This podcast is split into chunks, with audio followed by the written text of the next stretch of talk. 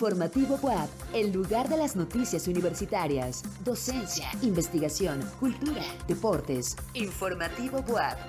Producción General Radio y TV WAP.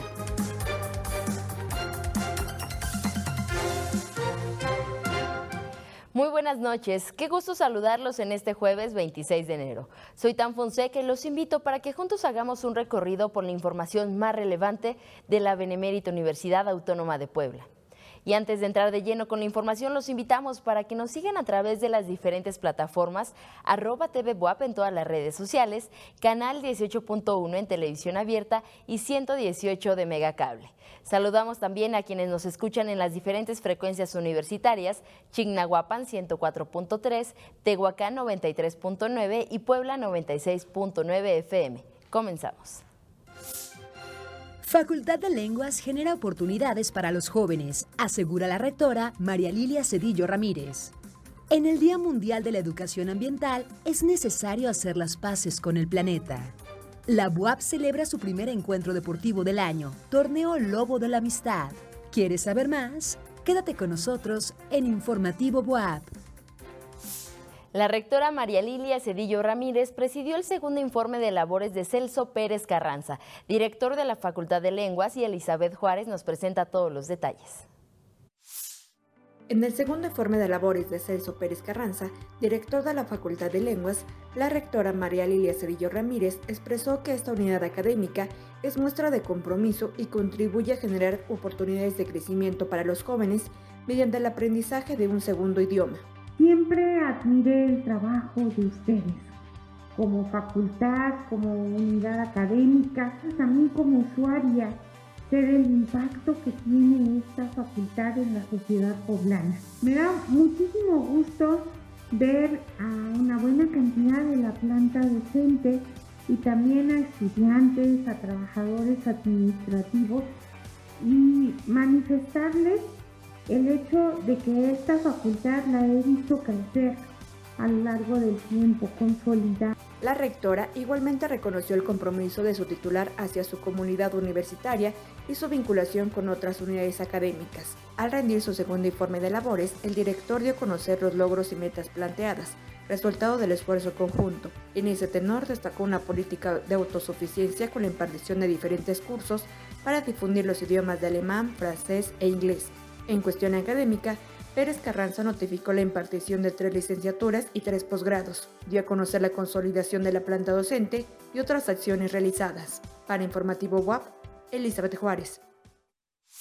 La Facultad de Filosofía y Letras invita al conversatorio ¿De dónde es Severo Sarduy? con Oneida González y Gustavo Fernández, directores del documental Severo Secreto. La cita es el próximo 30 de enero a las 16 horas en la sala de usos múltiples ubicada en Avenida Juan de Palafox y Mendoza, 219 Altos. Para fomentar los valores ambientales, la UAP organizó una conferencia dedicada a reflexionar acerca de la sustentabilidad ecológica en medio de una época marcada por la crisis climática. Mara Pérez nos tiene los detalles. Esta mañana, nuestra Benemérita Universidad Autónoma de Puebla, en colaboración con el Centro de Formación y Desarrollo de la Ceiba, presentó la conferencia Decisiones ambientales basadas en los múltiples valores de la naturaleza, cambios transformativos para lograr futuros justos y sustentables, impartida por el maestro David González Jiménez. El contenido de esta presentación se basó en los diversos valores de la naturaleza aprobados por la Plataforma Intergubernamental Científico-Normativa sobre Diversidad Biológica y Servicios de los Ecosistemas, IPBES. A través de esto se busca lograr una transformación hacia un mundo cada vez más sustentable, alineado a un sistema de justicia involucrado en la dimensión ecológica y que esté dispuesto a enfrentar los riesgos que se presenten. Al finalizar la conferencia impartida en el auditorio Elena Garro de la Facultad de Filosofía y Letras, se le extendió un reconocimiento al maestro González Jiménez. Para Informativo WAP, Mara Jimena Pérez.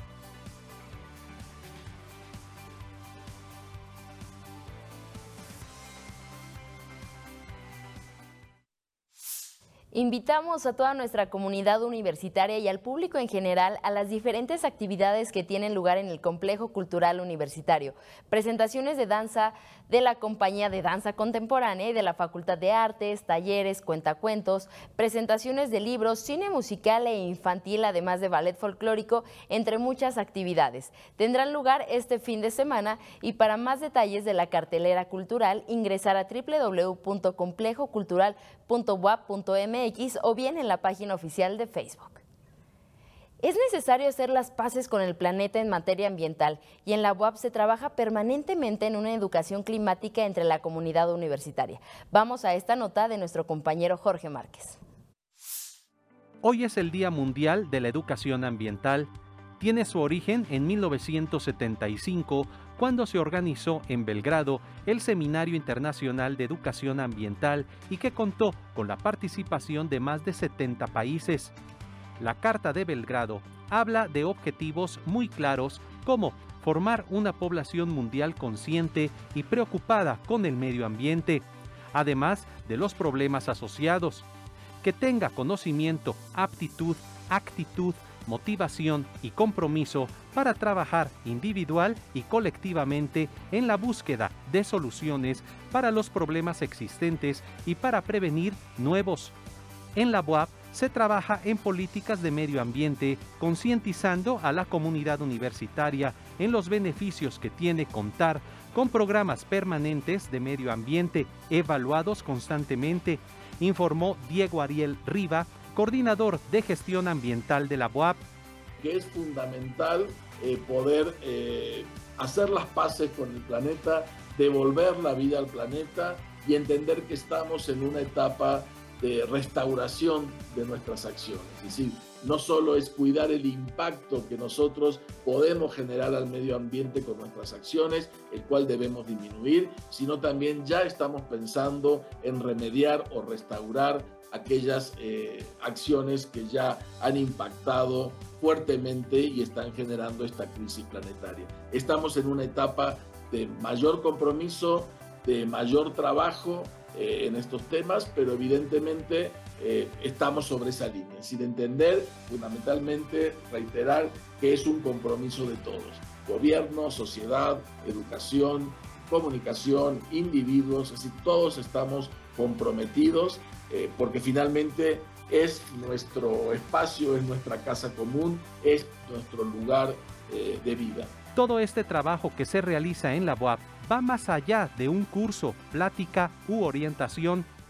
La educación ambiental muchas veces trabaja sobre el cambio de hábitos, sobre el cambio de costumbres, y entonces eso hace que tenga que funcionar de manera permanente. Eh, por eso nuestros programas en el manejo de residuos, de agua, de energía, son procesos continuos que tenemos que llevar, de hacer conciencia, de accionar en estos temas, de evaluar los impactos. Lo cierto es que todos y cada uno de nosotros hagamos algo por el planeta. En las imágenes, Jonathan Reyes, para Informativo WAP, Jorge Márquez.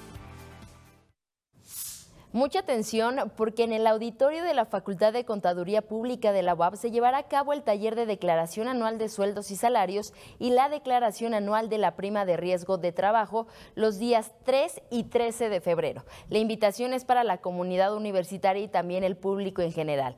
Mayores informes en el Departamento de Educación Continua y Vinculación al teléfono 22 22 29 5500, extensión 7676 o bien al correo exámenesprofesionales.fcp@correo.wap.mx. El objetivo de acabar con las grasas transindustriales está lejos de alcanzarse y 5 mil millones de consumidores en todo el mundo siguen expuestos a estas sustancias tóxicas. Esto fue lo que advirtió la OMS, que destacó un plan de México para eliminar estos alimentos químicos. Daniela Silva nos presenta la información. Llamado de advertencia de la Organización Mundial de la Salud sobre el consumo de grasas trans. El organismo de la ONU se había fijado en 2018 el objetivo de eliminar estos ácidos grasos trans de la alimentación para 2023, pero reconoció que la meta es inalcanzable actualmente. Las grasas trans son muy malas para nuestra salud, son responsables de una gran cantidad de las enfermedades cardíacas e infartos que vemos. Según la OMS, las grasas trans son la causa de enfermedades cardiovasculares que provocan cada año 500.000 muertes. Actualmente, solamente un 43% de la población mundial se beneficia de una forma de protección contra estos productos. Los ácidos grasos transindustriales están presentes en las grasas vegetales solidificadas, como la margarina o la mantequilla clarificada, y suelen encontrarse en los tentempiés, los alimentos cocidos al horno y las frituras. Los fabricantes los utilizan porque otorgan una conservación más larga y son más baratos. Es posible reemplazar las grasas transindustriales con fuentes de aceite más saludables, sin ningún impacto en el sabor o el costo de la comida. Es algo que se puede hacer. Varios países que no han adoptado las recomendaciones se encuentran en la lista de los que registran más muertes por enfermedades coronarias provocadas por las grasas trans, como Ecuador, Australia, Azerbaiyán, Egipto, Pakistán y Corea del Sur, entre otros. Por otro lado, la OMS destacó los planes de México, Nigeria y Sri Lanka para combatir el uso de estas sustancias en la producción alimentaria. Para Informativo WAP, Daniela Silva. Es jueves y en la colaboración de la Dirección Institucional de Igualdad de Género, la doctora María del Carmen García Aguilar nos presenta una reflexión sobre el Día Mundial de la Educación Ambiental. Bienvenida, doctora. Buenas noches. Buenas noches, Stan. Hoy hablaremos del Día Mundial de la Educación Ambiental, además de invitar a nuestra comunidad a reflexionar sobre la importancia del tema y la necesidad que tenemos como sociedad de actuar equitativamente en este contexto. En las sociedades democráticas, la participación ciudadana es fundamental, así que para el cuidado, protección del medio ambiente, la educación juega un papel importante en el cambio de conducta y el fomento de hábitos ambientales. Entre estos hábitos se pueden citar los siguientes. Ampliar nuestra conciencia ambiental. También podemos hablar de reconocer que consumir es contaminar. Así que es necesario revisar y cambiar los hábitos de consumo. Esto se inicia con el cumplimiento de un listado de acciones tanto personales como colectivas que permitan la revisión, reducción de la huella ecológica o huella de carbono. Algunas acciones son las siguientes. Desconectar los cargadores que no se están usando. Apagar luces en exceso porque contribuyen a la contaminación lumínica. Utilizar los electrónicos de manera racional usar medios de movilidad como la bicicleta, además de mantener los vehículos automotores en buen estado y adoptar prácticas de movilidad alternativa. Utilizar bolsas de tela en vez de plástico, evitar definitivamente el uso de recipientes desechables. Evitar el fast fashion y buscar la manera de utilizar y reutilizar textiles. Informarse sobre cómo evitar la contaminación del suelo, del aire, del agua y los mantos acuíferos informarse adecuadamente para la separación de residuos orgánicos e inorgánicos, permitir que los suelos se regeneren con el follaje de los árboles cuando cambian las temporadas, realizar compostas, nutrir los suelos, etc. Es importante informarse sobre qué son los delitos ambientales federales. Según el derecho ambiental en México, algunos son los siguientes.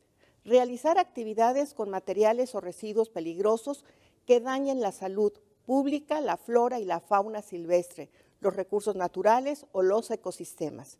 Descargar contaminantes a la atmósfera que ocasionen daños a los recursos naturales.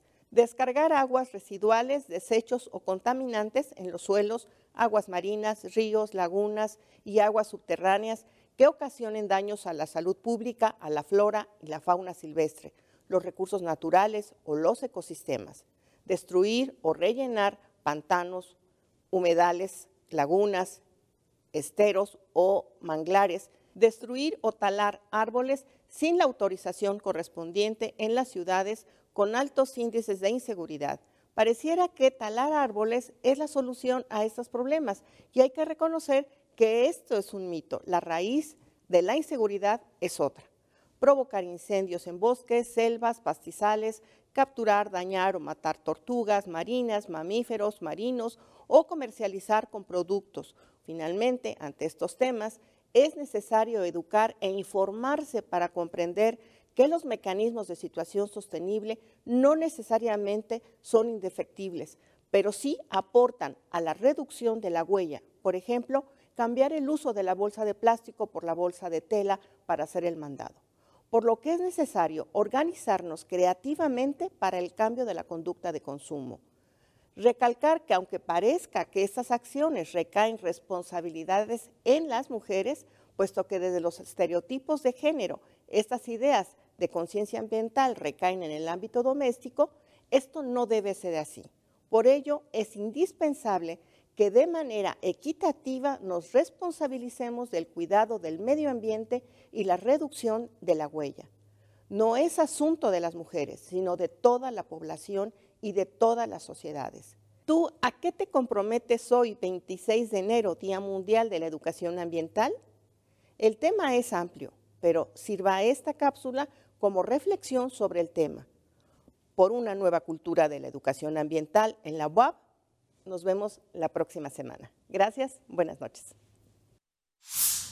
Muchas gracias, doctora. Y sí, nos vemos la siguiente semana. Y ahora vamos a cambiar el tema drásticamente porque en Francia continúan las protestas contra el retraso de la edad de jubilación. Esta y más notas en nuestra sección internacional.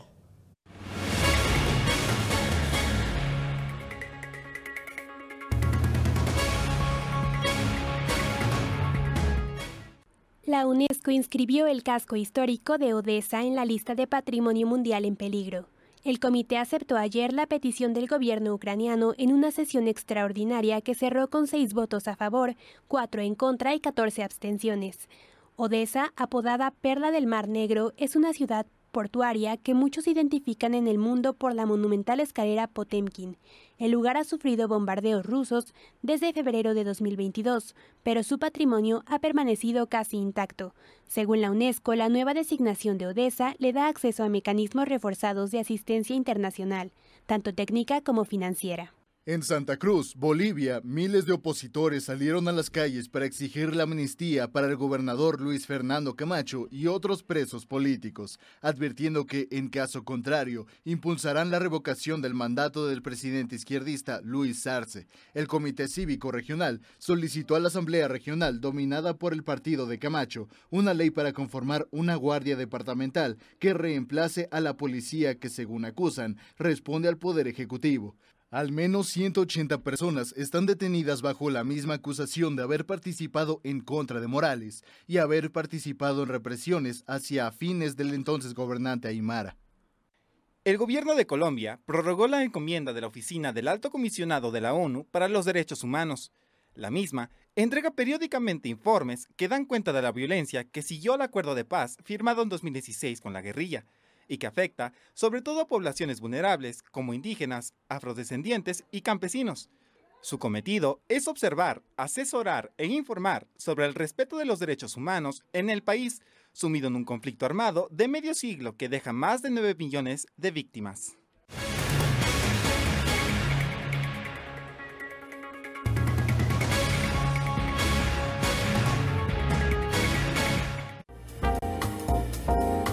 Informativo Boab, Cultura.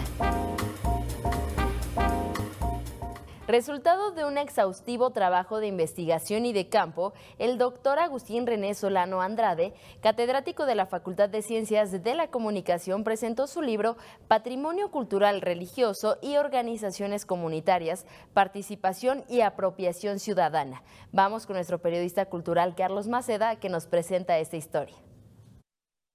Antes de esa información, les compartimos que San Pedro Museo de Arte se viste de rótulos, fotografías y videos por la llegada de la exposición sensacional de diseño. La muestra, con más de 450 piezas en exhibición, la pueden visitar en el museo ubicado en la 4 Norte 203. Les recuerdo que el museo abre de martes a domingo de 10 de la mañana a 5 de la tarde y los días sin costo son los domingos. Ahora sí, retomando nuestra nota de hoy. Eh, una súper recomendación. El libro del doctor Solano Andrade es un gran aporte a lo escrito sobre patrimonio. Posee el rigor académico que implicó su tesis doctoral, de la cual se desprende este material, el vínculo con las organizaciones encargadas del cuidado del patrimonio, la pertinente puntualización entre arte sacro y patrimonio religioso. Todo escrito de una forma accesible en la lectura para todo aquel interesado en el patrimonio religioso. Vamos a los detalles. El libro Patrimonio Cultural, Religioso y Organizaciones Comunitarias, Participación y Apropiación Ciudadana es una aportación y consulta necesaria para todas aquellas personas e instituciones encargadas del patrimonio. Este trabajo doctoral tiene previo otro trabajo, ¿no? Que nos ayudó a llegar eh, a ello y a darme cuenta justo que se requería esto. Como sabrán, hay un libro previo que se llama Zacatelco eh, Memoria y Patrimonio, que incluye el análisis de varios investigadores con respecto al patrimonio de Zacatelco. El trabajo previo le permitió al doctor Solano un acercamiento con toda la gente involucrada en el cuidado del patrimonio, entre ellas los grupos que denomina organizaciones comunitarias. Pero hay otro tipo de agrupaciones como la que sucedió en Zacatelco que incluye a todas estas personas y que hacen de eh, la preocupación del patrimonio cultural religioso, de la restauración o la conservación de este, un hecho, no solamente una preocupación. Entonces, este trabajo está dedicado justo, ¿no? E investiga a estas eh, personas, a estas agrupaciones, que son las que deciden qué es lo que se va a hacer de manera ya práctica. El vínculo con la agrupación de Zacatelco, que además de trabajar en la restauración de su altar mayor, querían ampliar la información de su patrimonio, fue fundamental para el desarrollo de su investigación muchos, eh, muchos vertientes y muchos valores que hacen que llamen a especialistas para que se pueda estudiar su patrimonio como patrimonio, no solamente como un objeto eh, religioso. Entonces, se centra este texto en todas las problemáticas que hay alrededor de los actores que buscan eh, tener en, en pie el patrimonio y se dedica a las organizaciones comunitarias que lo llevan a cabo. El trabajo de campo implicó también una estancia en Salamanca, España, en la que pudo conocer otros puntos de vista que nutrieron su investigación, guiada por el doctor Enrique Nieto y la doctora María Diegues. Una de las grandes riquezas de Agustín es que él mismo propone también una teoría respecto al patrimonio cultural religioso. No solo una definición, sino una fórmula de actuación y creo que eso para el panorama cultural mexicano es muy importante. Este libro de importante consulta para quienes se encargan del cuidado del patrimonio religioso se puede adquirir en las librerías universitarias WAP, con imágenes de Humberto Cuenca para Informativo WAP, Carlos Maceda.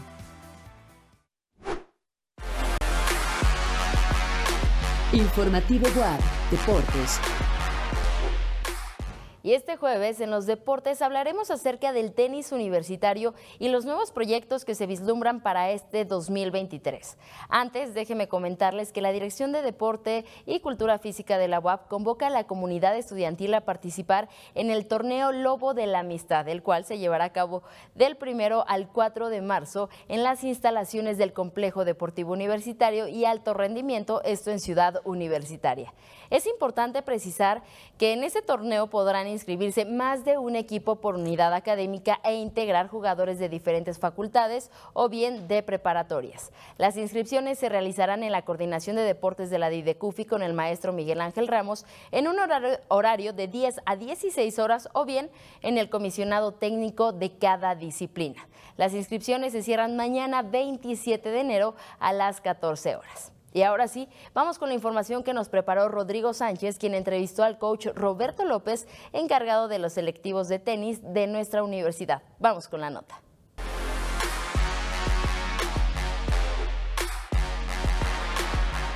El día de hoy nos encontramos dentro de Ciudad Universitaria, en donde platicamos con el coach del selectivo de tenis y con sus estudiantes sobre los próximos torneos que vienen. El coach Roberto López es el encargado de formar y entrenar al selectivo de tenis dentro de la UAP, y su pasión por el deporte ha causado que tenga un gran selectivo listo para competir.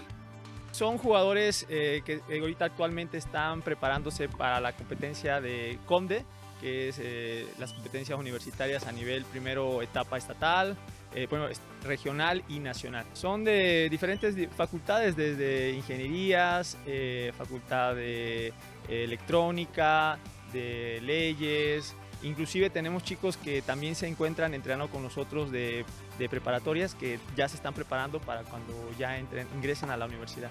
El coach ve con buenos ojos a su equipo y con posibilidades de que puedan tener un buen torneo y si es posible ganar la competencia. Actualmente ya tenemos afortunadamente ya un año de competencia, tenemos muchas posibilidades ya que eh, desde que terminó la pandemia, un poco antes ya estábamos entrenando, estábamos preparándonos para, para estas competencias precisamente y pues son chicos que no han dejado de, entrenar y que ya tienen un, un, un entrenamiento, un tiempo entrenando con nosotros. Los jugadores están listos para dar lo mejor de ellos mismos y poder representar tanto al selectivo de tenis como sus respectivas facultades y en casos a sus preparatorias. Tenemos que seguir este, trabajando. Este, en general todo el equipo de selectivo somos, tenemos nivel.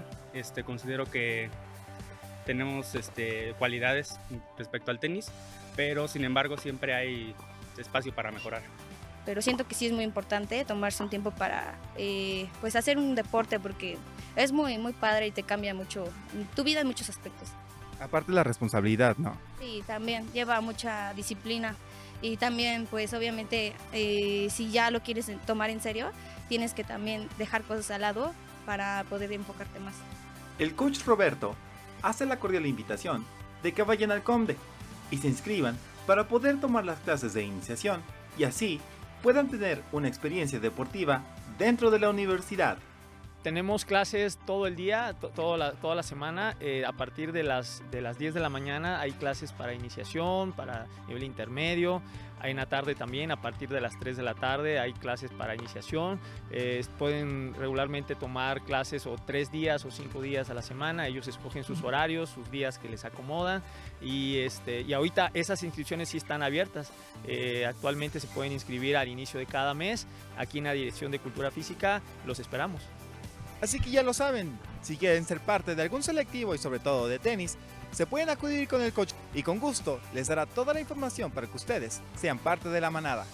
Con imágenes de Humberto Cuenca para Informativo WAP, Rodrigo Sánchez.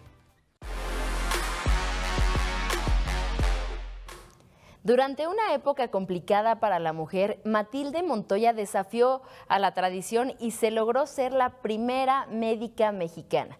Daniela Silva nos presenta la siguiente historia. Matilde Montoya dejó un legado en México por su lucha para poder estudiar lo que ella decidiera y convertirse en la primera mujer en obtener el título profesional como médico cirujano partero. Sin embargo, para lograrlo tuvo que librar varias dificultades y batallas, ya que en ese entonces se le negaba el acceso a los estudios profesionales a las mujeres. Nació el 14 de marzo de 1857 y desde los cuatro años ya sabía leer y escribir. A los 12 demostró su interés por vencer los obstáculos en la educación. A los 14 años consiguió comenzar su carrera como partera en Cuernavaca y a los escasos 16 consiguió su título profesional en partería por la Escuela Nacional de Medicina. En 1875 se inscribió en la Escuela de Medicina de Puebla pero terminaría la carrera en Ciudad de México. Comenzó a ejercer la medicina con gran pasión y compromiso en Puebla. Sin embargo, fue acusada por algunos doctores de ser protestante. Como resultado, Matilde perdió sus pacientes y decidió irse a Veracruz. En poco tiempo reconocieron el error que le desprestigió, por lo que le pidieron que regresara y ella aceptó. El 24 de agosto de 1887 presentó su examen profesional en el que estuvo presente el presidente Porfirio Díaz quien siempre apoyó a la joven Matilde en sus estudios. Se trataba de un momento trascendente, ya que por primera vez se le otorgaba a una mujer en México el título de médico. Para Matilde, la medicina no era un mero objeto de lucro, por ello tenía dos consultorios a su cargo, uno de paga y uno gratuito. Su actividad intelectual no estuvo reservada solamente a la medicina, pues participó en diversos grupos feministas y pasó a la historia como una mujer que luchó para que los derechos de las mujeres y los hombres fueran los mismos. Para Informativo WAP, Daniela Silva. En otros temas, la Vicerrectoría de Extensión y Difusión de la Cultura te invita a presentar propuestas de talleres artísticos universitarios. Conozcamos la información a través de la siguiente nota. ¿Estás interesado en impartir un taller artístico? La Vicerrectoría de Extensión y Difusión de la Cultura te invita a participar en la presentación de propuestas de talleres artísticos universitarios.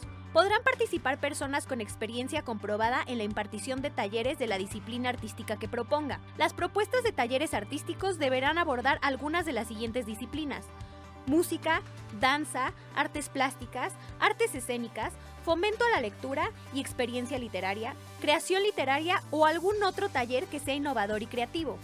El registro se cierra el 20 de febrero de 2023. Para más información, consulta la convocatoria completa en cultura.wap.mx o envía un correo electrónico a tao.vedc@correo.wap.mx. No te pierdas esta oportunidad. Es así como llegamos al final de este espacio informativo WAP. Gracias a todo el equipo de noticias y de producción. Mañana tienen una cita en punto de las 8 de la noche con mi compañero Enrique Moctezuma Malacara. Yo soy Tan Fonseca y recuerden, todos somos lobos.